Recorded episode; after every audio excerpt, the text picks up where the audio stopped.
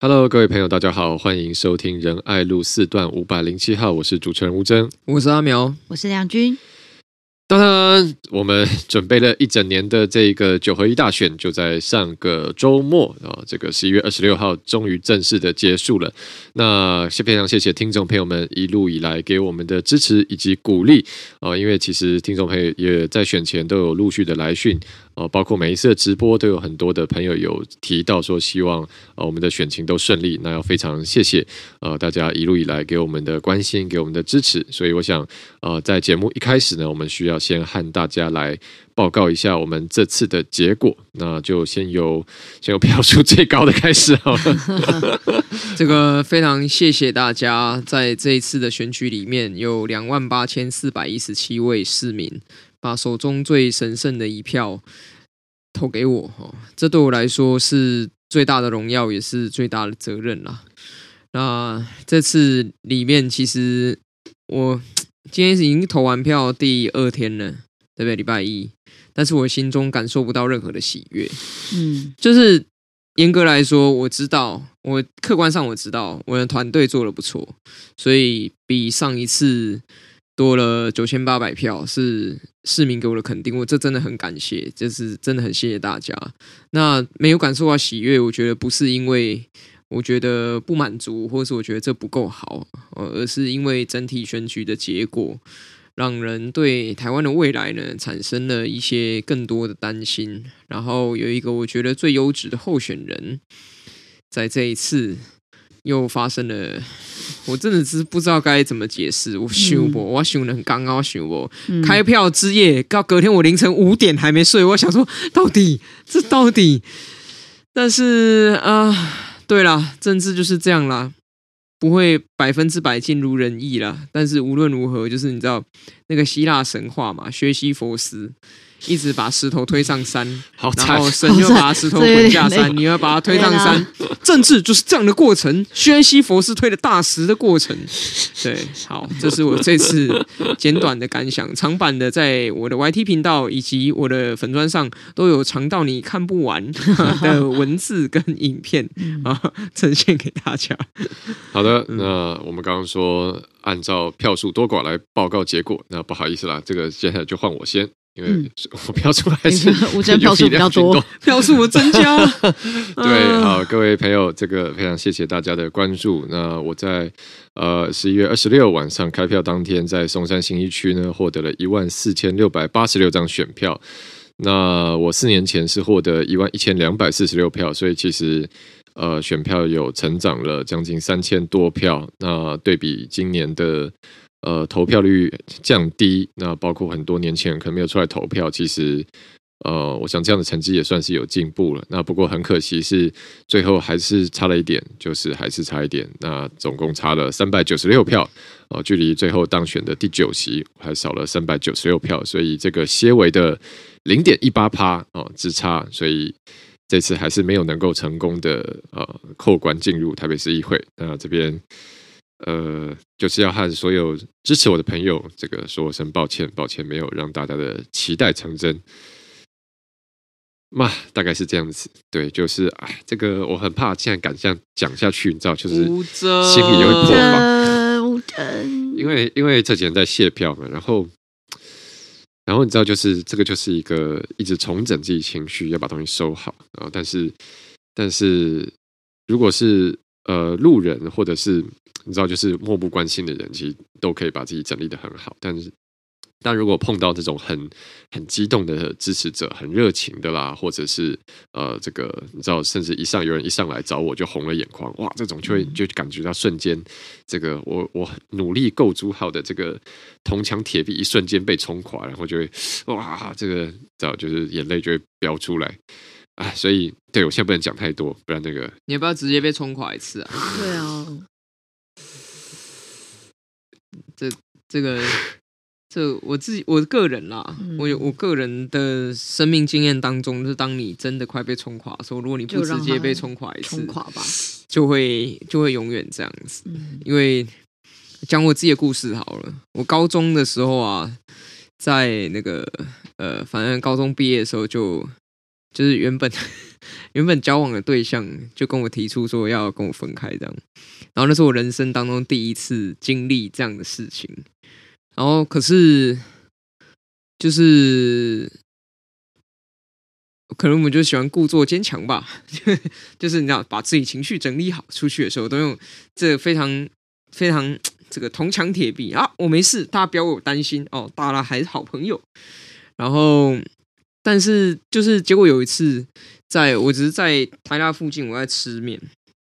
然后那个店里突然开始就放了广播嘛，然后开始放很多歌，然后就突然放了一首歌，就是我们高中的时候毕业典礼的那个毕业歌。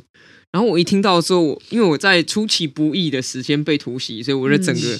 嗯、我一边吃我就开始哇崩溃狂哭，在那面店里我就狂哭，然后就反正我也顾不得其他人有没有傻眼了，反正就是这样，嗯。结果后来我就一直想说，看我这样不行，就是只是只是失恋而已，到底为什么要这么严重？为什么啊？就一直还想要假装就是阳光正向这样。后来我有一个学姐跟我讲说，啊，遇到这种事情本来就是应该。就是烂到底啊，就是跌到谷底啊。嗯、如果你没有跌到谷底，那就不算失恋了。然后我突然被他说服，我就说对，所以我就开始容许我自己烂到谷底。我就就说嗯，对对对，好好好。那为了实现这真的叫做失恋这件事情，那我就烂到谷底吧。然后之后再缓慢的从谷里爬升。嗯、然后我我自己真的一直在想，就是说，我不知道吴征为什么还可以去谢票、欸。就是我都想说，如果是我，我根本。不知道是气死还是怎样，直接在家里哭死啊！因为如果今天真的是差距很大，那就算了。可是选票成长，然后我不知道三百九十几票，三百九十六，这是差几趴？零点一八八，零点一八趴了，就不到零点二。嗯，就但是这三百九十票在所有选票当中，是不是只有？占多少千分之多少而已，就是你为什么就是这么多的选择当中，如果有几个人改变心意，就对，所以我觉得你想怎样都是合理的，就想把自己关在家里，我觉得也是合理的。反正亮君会再找人去开你的门，反正我会对，也不会立刻打开。没错，这个讲到重点了，就大家放心啊、呃。虽然。阿苗鼓励我烂到谷底，但是现在也不能真的这样，因为非常多人很关心了，全 世界都非常关心。自从我分享了上次这个呃选完，其实也没马上了，上次是大概隔了三个月以后开始闭关，哦嗯、然后把自己关在家一个月后，哇，现在这次开票完。好多人都来留言，就是说不可以再把自己关在家里哦，啊，关一下可以哦，但不要关太多天哦，关个两三天就好哦。这个或者说钥匙先交出来，对，对大家放心啊，这个已经现在已经更坚强了，不会不会呃，就是在失联或者是把自己关在家里。对，不过当然这个情绪的后坐力多少难免了，就是啊，对啊，就是怎么讲，觉得一方面当然失落一定有了，但是。就会想到说，嗯，主要还是没有办法兑现大家的期待。嗯，吴尊，好，等下换亮君。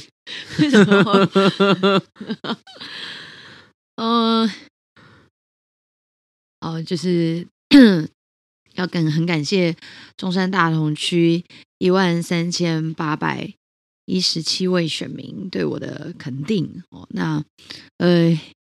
其实我应该是我们三个里面票数 唯一是下降的人，对，所以其实其实我自己也有很多呃一些深刻的检讨跟反省啊，因为我上一次呃二零一八年的时候是一万八千两百五十六票。对，所以呃，应该是跌了大概三千，少了大概三千多票左右吧。对，那那我这次让在第八名顺利，应该是很惊险的过关啊，就是很谢谢大家，因为这次确实在呃用连任的时候用五党籍选是非常不容易，也是非常辛苦的事情。那很谢谢大家愿意呃出门投票，然后愿意给我跟我的。团队一个鼓励跟肯定，对，那未来四年我们会更加努力。那就如同刚刚描述的，确实就是结果出来之后，其实我完全没有任何一丝喜悦。就是呃，就是有有一种队友变少的感觉。对，队友没有变少啊，没有没有，就是对我觉得这对我来讲没消失。对，不是，可是我觉得对我来说，就是一路从呃从时代力量，嗯，然后到五党籍，然后到。呃，到我们三个人，然后就是一路走到现在，然后包含在这次选举里面，就是确实我们在呃，其实最后也是我跟呃梁文杰议员，我们最后在第八名这边来，就是应该说抢最后一席，对竞争了。所以我觉得这些都是我非常看重的战友跟很好的呃政治伙伴。那我觉得这样结果就是，其实我觉得内心就有很多 很多情绪。然后我记得在隔天，就隔天那个谢票，隔天谢票嘛，就礼拜天的时候，然后我跟 Freddie 我们在吉普车上谢票，然后很好笑，因为风很大，然后那个是就是 是那个沙子跟那个眼泪 一直喷，然后我我觉得我我我觉得我的。支持者他们都很热情，也很开心，然后他们觉得我惊险过关。然后就是对我来说，我觉得所有对我支持者，呃，他们都很开心，我可以过关了。但是就是我，我他们可能就是我觉得那个情绪会对不上来，因为对我来说，就是我当然觉得这件事是很好的，我我可以继续为大家服务，我我留下这一席，我守住了这一席，大家也愿意肯定我。但是就当然也有另外一股呃情绪，就是我觉得。就是就是队友变少的这个感觉，其实是呃心情是很复杂的，对。然后，但是我当然也是要去照顾各位朋友，很谢谢你们继续给我肯定。然后，嗯，对，就是有些时候我就觉得啊，这个是到底是命运的捉弄还是安排？对，有时候就觉得吴峥他的选票是有成长的。那但是就是差那么一点点，其实少一席了。对，但是少一席，少一席，对，但是他真的很努力啦。我我真的要讲，就是吴尊真的是努力到两百百分之两百。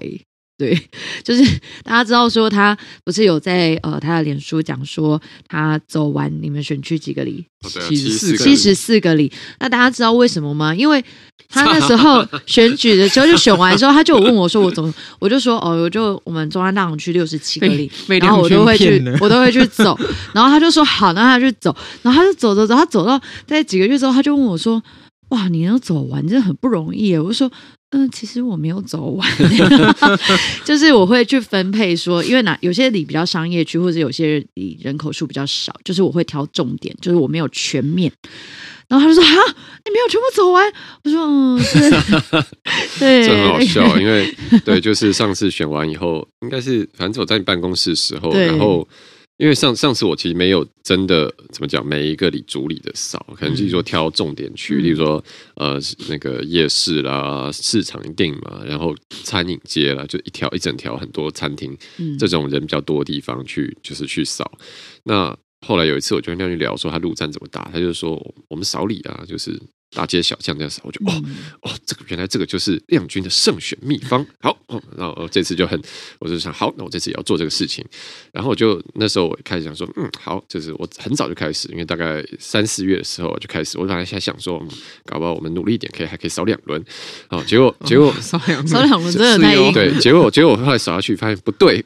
就是奇怪，台我们越想越不对，台北市又不是新北市，所以一些里超大，这样奇怪，怎么怎么这些巷。走起来这么累，这么久啊！那 走这走了好几小时，还在走不完，这样、嗯、就一个礼拜一直走，一直走，这样的对。然后，而且因为特别是如果是人口密集区，你知道，就是呃，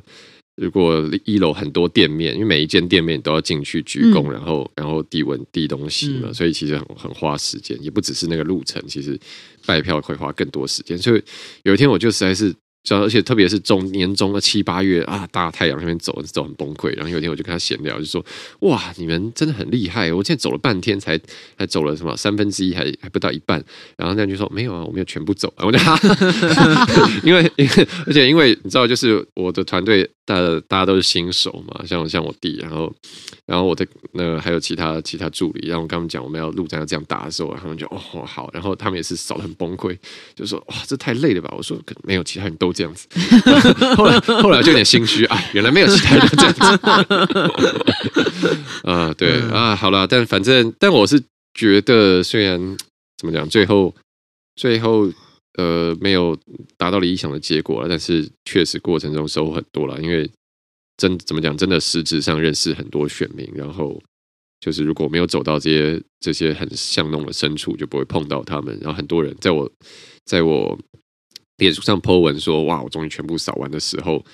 也有很多人的留言说有在哪他们家哪边哪边，然后小巷子看到我，然后他们都很 surprise，因为怎么会有人走到这种地方？那甚至我走到就是我的终点了，就是呃信义区太和里那边，最后山上那个路走到底，就是真的是到山的。”然后最后一个民宅，一个门就在那，然后我想，哇，这太适合当终点了，因为它真的是一个 ending，它就是没办法走下去，我就在那边拍，就是耶这样子。然后后来我就看，我就看有人谁分享我的文，然后就有人说，嗯，这这个这个地方好眼熟，那面子我就收下了。我就哇，你知道，就是还还捞到，就是真真的是住那边的人，嗯，对，所以收获很多了，满满的感谢。那对啊，接下来呃。可能也要再想一下，接下来要怎么样继续努力啊！但是就是很谢谢大家一路的支持与帮助。好，嗯，不不过我们节目对啊，也也不要变成一个哭哭哭哭大会。所以我觉得，其实刚刚讲到了，其实很多听友都已经哭了。对，你要阻止听友哭嘛？我觉得，我我我相信，我相信一个一句话，就是杀不死我的，一定使我更强大。嗯，这是。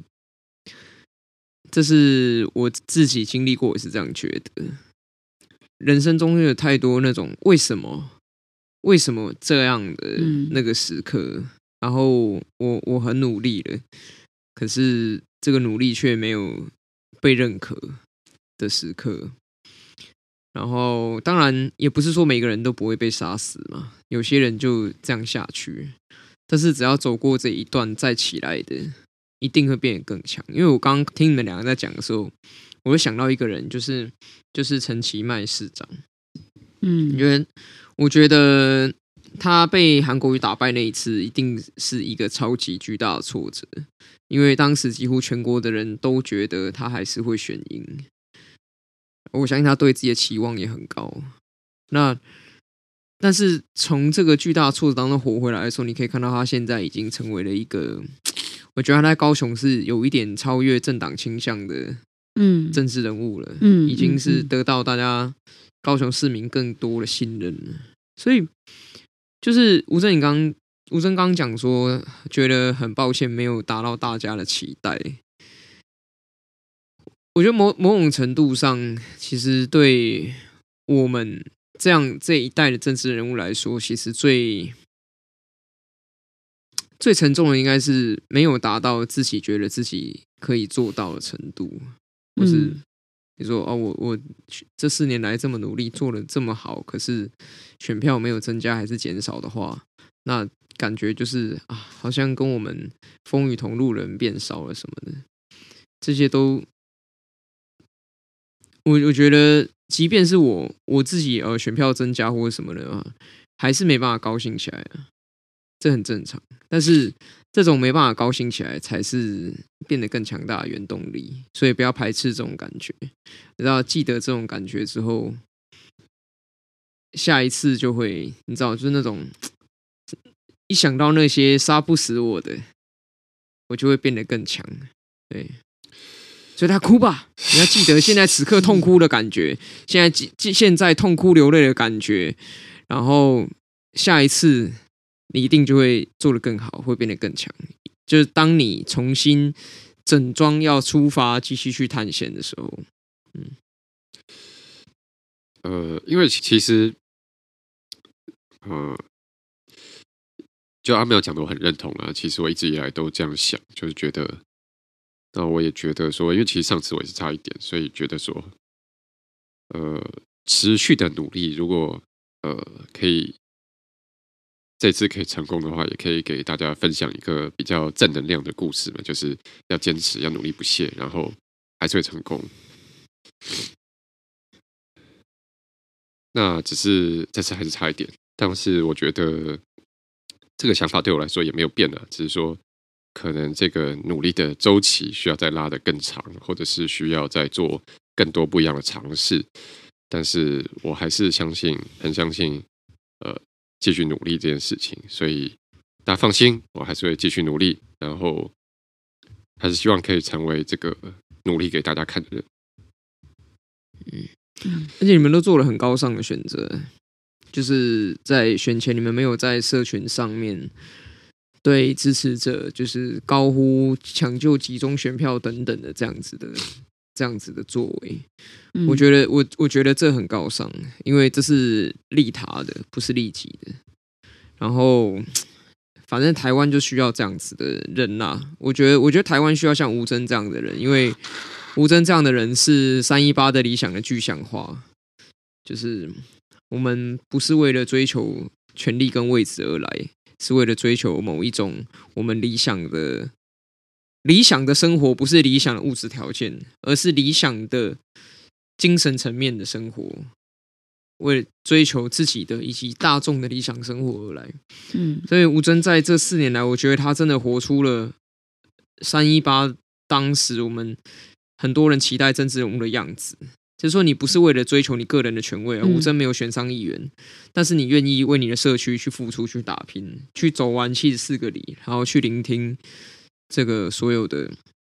大家的声音。刚我看到，就是我们录音直播，很多朋友给吴征鼓励，但是我还是想要再多讲一点，就是我觉得吴征是一个，他明明可以当一个非常锋利、很尖锐，然后闪闪发光的一支宝剑。但是他选择把他的锋芒掩藏起来，因为这次你想要带给他的是疗愈的政治，就是他明明是一支这样子的宝剑，可是他为了要实现他在政治上面的追寻，所以他选择把这个锋芒收起来，然后用另外一种方式去寻求选民的认可。这是就是我觉得这政治上面是苦行的精神了。那当然。也不是说选民的选择是错的，因为我觉得作为一个政治人物，每当选举的结果出来，我第一个要听的就是这次人民要跟我们说的是什么。嗯、对，那可是真的有时候像我们这样子小小的政治人物，也不能去左右大的气候。就大的气候并不是我们决定，然后有时候我们可能成为在这个大的气候下面的这个被牺牲的人，这也是我们没有办法避免的。但命运就是这样嘛。他是那种在命运当中还是很坚持说非如此不可，就一定要这样。我我要去实践我想要的这种非如此不可的的意志。我觉得我个人真的非常非常钦佩。然后我觉得这这样子好的东西，就是会在一个时刻，然后又闪现出很大的光芒了。嗯，对，所以这个我对你有信心。好的，那、呃、大家也放心，我们这个关键期是最强战力，虽然没有顺利达成本来目标，但是我们的这个连线或者说这个这个合作这个阵容还是会继续的，那只是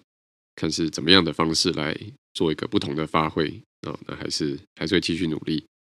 那我觉得也稍微聊一下选后的展望好了，因为其实整个政治情势现在也在。急速的变动了，嗯、我们看到这次选出来，那这边也要跟呃，也要跟呃，我们的在议会的许多朋友，跟这次在挑战议会席次的朋友，包括说呃，港湖的吴兴代啦，然后当然市北的黄玉芬议员，这次也呃也最后也是差一点没有连任成功啊、那然后呃，尹梦啊，然后呃，我想。这次的结果出来，也是很多人没有达到，我相信没有达到他们心中理想的预期了。那这也是希望大家可以继续加油，这样。那不过要讲回来的是说，我觉得想要问两位说，怎么看下一届议会的组成啊？因为其实我觉得形势对你们来说，其实我其实我也会担心啊，因为我觉得有点凶险的，就是因为看起来除了的蓝绿提名的候选人，大部分就是这个顺利上垒了，然后民众党这次在台北市有上了四席，所以将来会组成党团。那是在议会中比较像上一届政团这样标举着呃，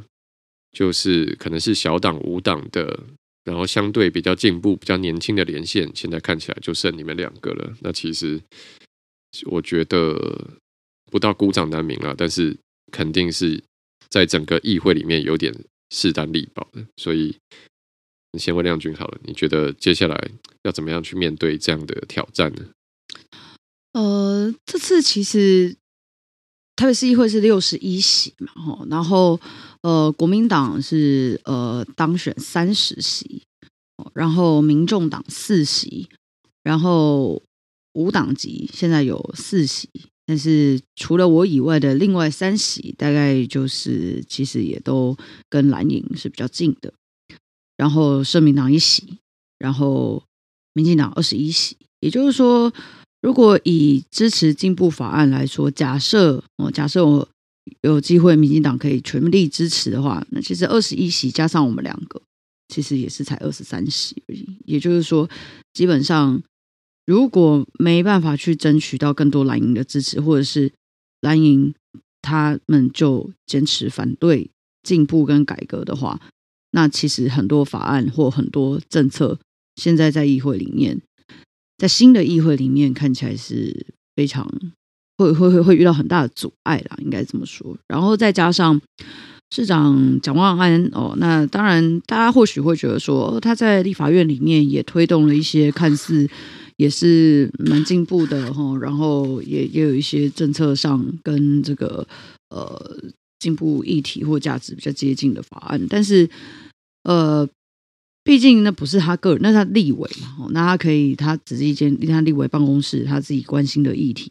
或者是他团队所关心的议题。但是当他进到台北市市府的时候，那就不是单单他一个人，或是他自己团队的问题，而是整个国民党又重新回来到台北市，而且是全面执政哦，就是说。他们在议会里面三十席，其实就是就是过就是要过半了。然后，那也就是说，他们所有的政策方向基本上就是他们想怎么走，基本上对我觉得会有一点点那种狗吠火车的现象。但是我我认为就是说，呃，因为现在的政治氛围，或者是说呃大家所关心的这些呃议题，确实我们。或许我们除了在议会里面，我们还是会获得很多社会力的支持，或者很多台北市民的支持。但是这个社会力能不能给呃蒋万安的市府，或者是其他的蓝营的保守的议员给他们压力？我觉得这个是对我们接下来对我跟阿苗，呃，接下来在新的议会里面最大的考验。我们要能够在议会去推进这些。进步跟改革议题的时候，我们已经不是单纯只有说服议会的同仁来去支持我们，我们更需要的是更多社会力的支持。我觉得这个会是在我们新的呃会期开始，对我跟阿苗比较大的挑战。嗯，对啊，因为其实其实议会的把关，终究来说，对整个台北市的市政发展还是息息相关的。那我们也看到。过去，因为包括现在也是算是呃整个政党轮替嘛，那包括我们过去也看到说，呃政党轮替以后，有可能因为执政党或者说市府呃主导政策的官员他的。政策思维整个不同了，那过去的政策当然有可能改弦易辙了。像台中也发生过，社会住宅就不盖了，那那这个社会住宅用地拿来出售，然后做别其他的事情，那这跟大家本来很关心的，包括居住正义啊或者其他的面向，不知道未来会不会也发生在台北市上面了。我想这个就是要观察，但确实是，呃，OK，我觉得这个特别可能跟阿苗也。关联很大了，因为我们看到说，哎，似乎有可能包括保守化的力量也会卷土重来。因为我觉得大安文山是一个很、嗯、也是很有趣的选区了，多元了，没错，因为阿苗自己提过嘛，就是在大安文山这样保守深蓝的选区，可以选出你这样子呃一个，包括说在性别上、在政党上都是很多元，然后很有标志性的的市议员，而且是以非常高票的方式来连任。但同时，我们看到这次也有一个市议员后，呃，现在是市议员了，他也是很高票，然后一样顺利挺进议会，嗯、那就是曾宪莹，大安文山的啊、嗯、新任的市议员，他这次是以无党籍来参选嘛，嗯、虽然之前有参加过国民党初选，但初选没过，所以他以无党参选，那还是很高票的来进入议会了。那曾宪莹过去的一个特色，或者是说他为人熟知的，就是他诶是互加盟，对不对？对，他是互加盟的。然后他也是反同公投的提案人了。嗯，哦，那等于是他最最早以前是一个叫做信望盟，嗯，就是完全宗教化的一个政党。那跟你在公投上是火车对撞了。呃，我觉得其实现在很多人诠释这个结果哈，嗯，就是说啊，是不是这个反同的势力挺出他这么高票？但我要讲一些第一线的观察，就是以这个曾献莹候选人，他最后能够当选，然后票数也蛮多的。其实最关键的原因是背后国民党立委赖世宝的力挺啊。嗯，赖世宝在文山区就有大概十万票，八到十万票的实力。那这次是文山区加大安区嘛，议议员选区比较大，嗯，所以赖世宝的比如说八到十万票，他如果全他现在因为在选举过程中，其实赖世宝是全力帮曾宪莹的，最后还找出马英九跟金溥聪合体帮曾宪莹站台。那在这样子的一个过程里面，他最后开出这个成绩，其实不见得说是因为他打着反同的大旗，然后显示说我们大安文山反同的人真的有这么多。实际上他在竞选的过程中，他的选举公报、他的选举文宣、他的所有一切里面，他都不敢再提反对同性婚姻。他只最多最多做到一个，他打一个擦边球，他写说他是爱家先锋，但是支持同性婚姻也不代表不爱家啊，对不对？像简舒培议员，他的家庭的形象也是呃连接很深啊，一个好妈妈的这样一个形象。可是简舒培议员也支非常支持 LGBT，也非常支持这个同性婚姻。那所以曾宪莹他这一次其实走了非常取巧的是，他完全是依靠他背后的这个赖世宝的力量，然后以一个包装过的是啊，他只是一个人畜无害的科技理工爸爸这样的形象出来。嗯、那他是没有去告诉选民说，其实他从政的最主要核心目的就是要来反同。只是在他当选之后，我有看到一些报道啊，说呃他这个呃会全力的配合教会啊，以后在议会里面他还要来成立这些所谓的。这个比如说代祷小代祷小组、议会祷告小组等等的这些东西，嗯、那我不是说我对这个宗教有意见，因为吴峥也是基督徒，那吴峥是一个非常有进步价值理念而且有进步实践的基督徒，那只是像曾宪颖这样子的候选人，他的崛起哈，就是很多人把它诠释成是呃，原来我们这边有这么多反同的人。但实际上，他这次选举的路线，他并没有清楚告诉大家，他到底是要来做什么。好，那那国民党当然每一个政党，他都有一个所谓的信任红利了。那虽然这次他是挂五党籍，可是他背后挺的力量就是赖世宝，然后这个未来的脉络其实就是蓝营的教会系统的这个脉络。那我甚至还知道，他其实是跟另外一位国民党的议员是同个教会的。就他，哦哦、对对对对对，嗯，所以所以我觉得他开出来的代表的是赖世宝的组织票、赖世宝的实力，以及赖世宝教会系统动员出来所挺出来的结果。啊，所以大家不需要太过的就是很黑暗的去想这件事，但是不能松懈，因为刚亮君有讲，就是。我们未来需要社会力的支持更多。最白话的讲法就是，我们需要大家人民的力量更支持我们，更站在我们这一边。因为在议会里站在我们这一边的人变少了，嗯，就这么简单。过去我们有五个人的政团的时候，我们是可以取得某一个委员会的主导权的。可是现在，如果只有我跟亮君。那我们没有办法取得某一个委员会的主导权，我们等于是可能呃是回复到阳春议员的这个身份啊，嗯、不会当到委员会的召集人或是其他的重要职位。那虽然我们现在都已经做过一届了，所以比上一届好的是，我们现在已经不是菜鸟啊。没有那么容易被骗，没没没那么容易被耍。但问题是，当今天蒋万安变成市长的时候，国民党的市府跟国民党的议员的配合，一定是比起这个原来的这个议会更加的绵密嘛。虽然柯文哲他跟国民党议很多议员也都配合的很好，但是毕竟当这个市长已经正式的是国民党人在担任的时候，国民党的执政会更加强势，因为等于国民党的台北市完全执政。那所以像我们这样子少数的声音，好，或者是说让国民党觉得最忌惮的声音。可能就不止在议会遭受更多困难，可能更多的是来自于市府给我们设下来的困难，这个是一定会发生的。嗯、那面对在议会里遇到困难，面对市府给我们设下的困难，也许未来我们很多所知搞不好都拿不到，也是很有可能的哦。嗯，就是所以在这样的情况，很或者是很多选服都做不成，很多陈情案做不成，因为他就说我不给你做卡你陈情案，就是让你这个人下一届直接消失，最最好的方法嘛。那在这样的情况下，就是我们需要更多来自人民力量的直接支持，这条路才能够继续走下去。这个是未来台北市的情势。吴正刚也说了，社会住宅的议题，蒋万安做市长，他在竞选过程中，其实他的社宅政见是非常保守，他甚至没有承诺要达成五万户的这个目标。就是我不知道大家有没有注意到，就是蒋万安他其实提出的政策承诺很少，然后几乎进步的这进步性的政策的承诺几乎是零。他只敢很空泛的谈一些，嗯，比如说近零碳排啊这些，那、嗯、所以未来他执政的市府很有可能会回到过去，就是传统经典国民党路线。那在这样的情况之下，就是我们当然会想要坚定的站着啊，可是。在我们对立面的力量这么强大，一直要把我们推挤掉的时候，就是需要在我们背后有更大的力量，来自人民的力量，可以让我们就是坚定的，至少在立议会有个立足点，可以继续站着吧。嗯，对，而且其实其实接下来有一件有趣事情是，蒋万在竞选过程中提出的政见，他到底会不会落实呢？因为大家大家印象比较深的，可能包含说这个预约公车啦。那现在台北市，我们是不是要来推？预约公车了呢？那同时，其实之前我注意到蒋万他提的托育政策里面，他其实有喊说。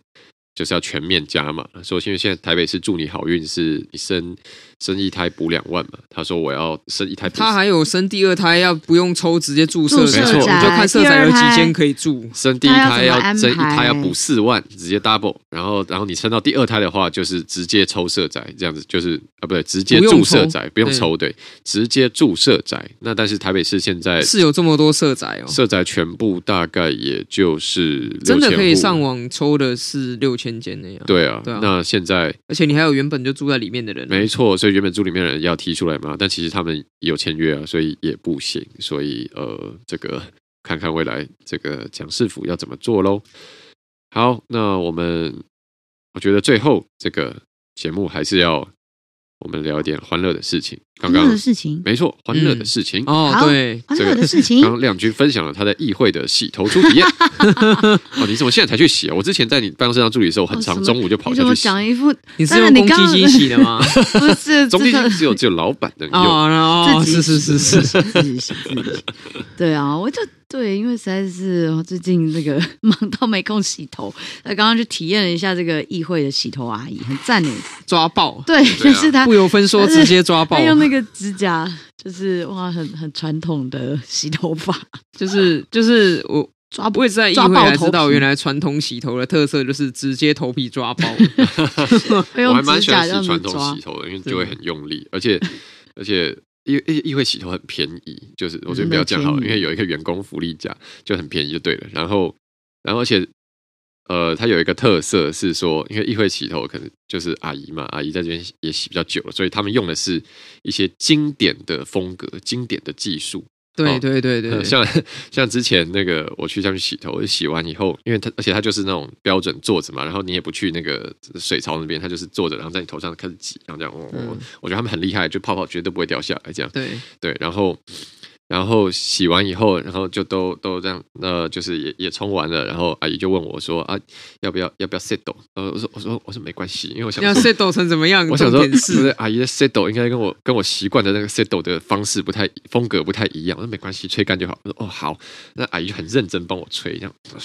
哦，梳子吹，然后每次去洗头完，她都帮我吹成类似山本头那种，就是这边会蓬很高，然后整个往后，你知道就很像。漫画里面日本不良少年就那会有那种，然后 这是他们的经典 对经典款啊。然后就嗯，他说这有没有哦？这样好好吹这样可以哈？就啊，好好好好很好。因为他把你吹起来之后，照理来说还要帮你上点造型品，我说没关系，让你变成一个漂亮的油头。我就会我我就会说，我就会谢谢。然后然后当然就是很棒啊，这样子。然后然后那个离开了，可能进电梯，所以想办法把它稍微弄下一点，因为不然我头发很高，你知道，就就变整个变成那种八零年代不良少年。其实我刚刚也有点担心他会帮我吹成半屏山，就是那个 那个主播以前不是都会这样。我觉得我觉得女生发型感觉都还蛮在线上，就是还蛮在时代的线上。对，但男生男生发男男生造型就会有一点成熟。哦，对。然后我们刚刚问阿苗，就是问说，那请问阿苗是去男士洗头还是女士洗头？因为有分两边，我两边都洗过，厉害了吧？太过分了！我刚听到就严正谴责说，哎，为什么你有？是那个性别红利优势，我游走于女性洗头跟男性洗头之间。因为为什么我会生气？是因为以前有我都去下面，因为我以前蛮蛮喜欢去洗头。然后有一次，有一次男士洗发就就就客满，你知道就要等。但是因为前面可能人家还他也不单纯洗个头，他要干嘛干嘛，就要我就不知道等多久。然后就看哎，隔壁女士洗理洗发是那个美容是空的，我就跑过去问那女士女士这边的阿姨说，哎，那个男士那边客满，我可不可以来这边？他说他说不行，我们这边只只洗女生。我说哈啊，可是你们现在没人呢，真的不行吗？他说不行不行不行，我们要是接男生啊，那隔壁会来跟我吵架，会说我抢他客人。我就哦，好吧，对，就啊什么，就害我那次就就是失望，那个就败兴而返，就啊就阿苗觉得两边都可以啊，没有啦，其实就是因为。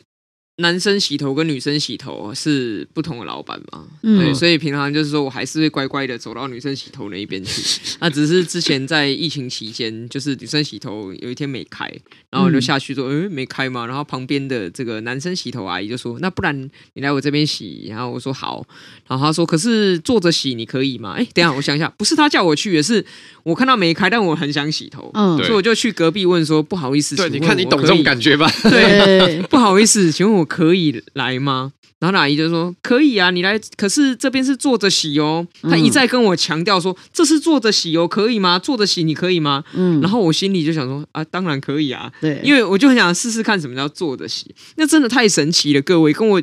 小时候的对于洗头的印象完全不一样。因为他就是直接拿一罐东西，然后你头发完全是干的，你坐在那边，他就开始在你头上。然后就洗满挤一坨一坨东西在你头上，然后就开始搓，很经典，然后就出现泡沫，哎，对，就是你头发是干的，然后搓一搓搓，突然满头全部都是泡泡，然后一边洗他这样子，就是阿姨就很健谈的跟你聊天，然后我们议会男士洗发部的阿姨的台语讲的超级好，就他是那种很很传统的啊，而且还蛮文雅的台语这样，然后聊完之后他就说好，然后接下来洗头是。直接去到一个水槽，然后你脸朝下，头直接到水槽里面，那个就，就跟洗花椰菜一样，对，你就很像一个蔬菜 被放到水槽里，然后开始洗，就是感觉啊，我的农药都被洗掉了，反正就是很很酷的一个经验就对了，对，所以就是嗯，这个呃，当然后续有跟他说，就是没关系，吹干就好了，吹干就好，所以你没有被吹成，没有没有，吹干就好了，哦、对对对，因为吹成山会有有一点尴尬。有一点尴尬。好了，那谢谢各位听众朋友这集的收听了。那大家放心啊，刚刚我看到就是有人问说，那个我们仁爱路四段五百零七号会不会会不会就这样就是没了？大家放心，我们会持续更新啊，就不用担心，坚持周更。没错，每周还是会出新的一集，所以也拜托大家，因为刚刚亮君也有提到说，我们未来需要。呃更大的社会力。那讲白了，就更多的人来支持，更坚定呃的支持我们。所以大家如果觉得我们呃三个人不错，或者是呃我们的节目内容不错，或者是也不用我们三个人不错，我们三个里面有一个你觉得不错就可以呃，就是帮我们把我们的节目分享出去。好了。我们这么认真在更新，嗯，连是这个此时此刻还是更新。对啊，我就知道说，看我今天要是来讲这个的话，我一定会被破防，但没办法，就是一定要更新。好，好了，所以就拜托大家了，这个帮我们多多宣传一下我们节目。好了，那这边是仁爱路四段五百零七号，我是主持人吴峥，我是阿苗，我是亮君，我们下期再见，拜拜，拜拜。拜拜。